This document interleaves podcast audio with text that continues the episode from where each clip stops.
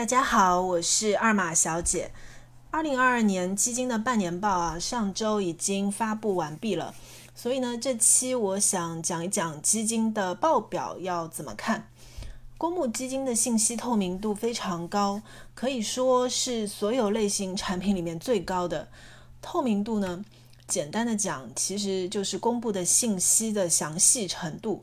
公募基金在季报、半年报、年报里面向投资者披露的信息啊是非常非常细致的，其他类型的产品是很难达到这样的透明度。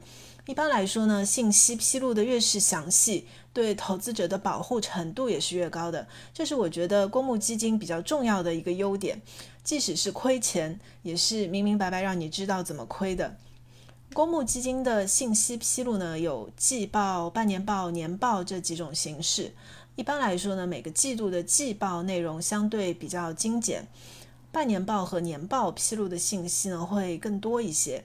其实今年到七月份的时候，我们会看到二季报出来，然后呢，最近披露的是半年报，这两种是有一点区别的。一般的季报比较短，大概是十几页。半年报、年报就比较长，可能有几十页甚至大几十页。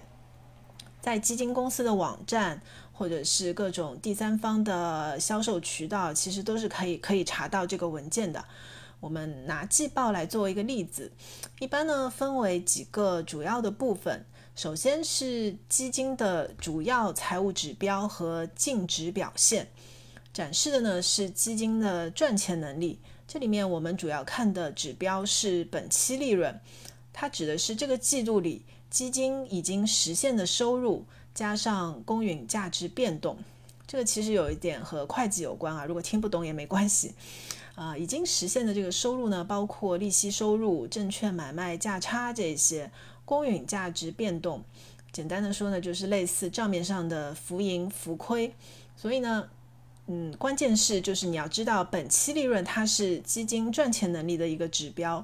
每年我们会看到一些第三方机构公布的基金公司赚钱能力的榜单，其实就是根据这个数据来统计的。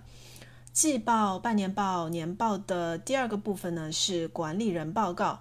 我们常常说的基金经理写的小作文就是在这个部分，主要谈的是投资策略以及对未来的展望。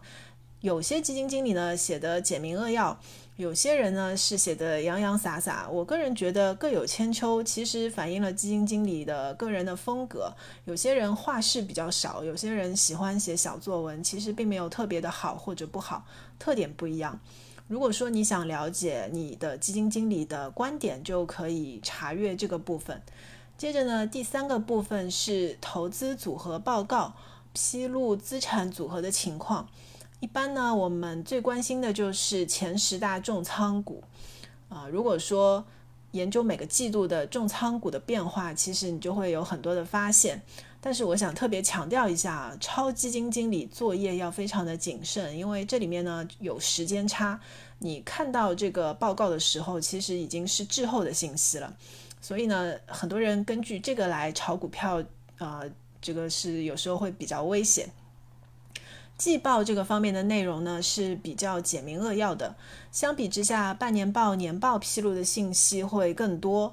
比如投资组合这个部分，半年报、年报披露的是截止到半年末、年末的全部的持股情况，所有的股票都会列出来，不只是前十大持股。